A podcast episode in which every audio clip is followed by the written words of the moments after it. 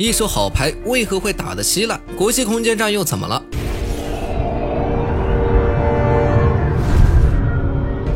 国际空间站那是一个四百多吨重的航天器，参与建造运营的国家多达十六个。前不久，国际空间站俄罗斯曙光号功能货舱传来噩耗，有宇航员发现这里有多条新的非穿透性裂缝，这让很多人感到紧张，因为星辰号服务舱也曾出现过类似的情况。考虑到星辰号后面连接着美国舱段，美国舱段拉着欧洲的舱段，这些太空舱段如莲藕般连在一起。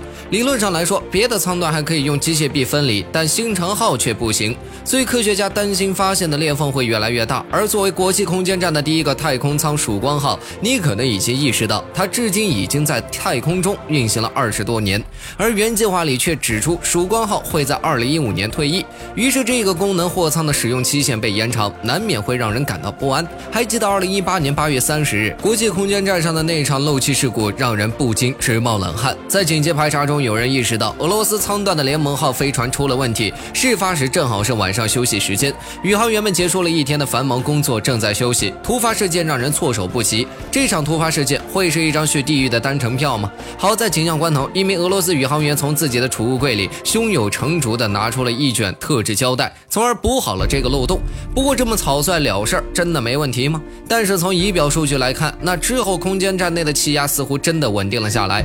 二零一九年九月，国际空间站。又一次发现类似的情况，俄罗斯航空局的负责人却表示，这对宇航航员来说没有危险，并且也不影响空间站在载人状态下的飞行。但想来想去，国际空间站里的宇航员每天都补充氧气和氮气，以此维持正常的气压，这些气体补给从哪儿来？答案是从地面上运送过去。有人将每公斤的物资的运输成本折算后发现。这笔费用远超等重黄金的价值，而国际空间站现阶段面临的问题不仅仅是这些。综合多方面的因素，事实证明，国际空间站每年维护成本约为五十亿美元。所以，一些人认为，还是让这座累计耗资破千亿美元的太空别墅退役吧。这或许会让人感到不安，因为国际空间站一旦报废，就意味着所有国家只能跟我国申请使用天宫号。这是我国首个空间站。你也许知道，我国拒绝了美国进驻天宫号太空站的申请，这或许。许会让他们感到焦虑，别忘了点个关注。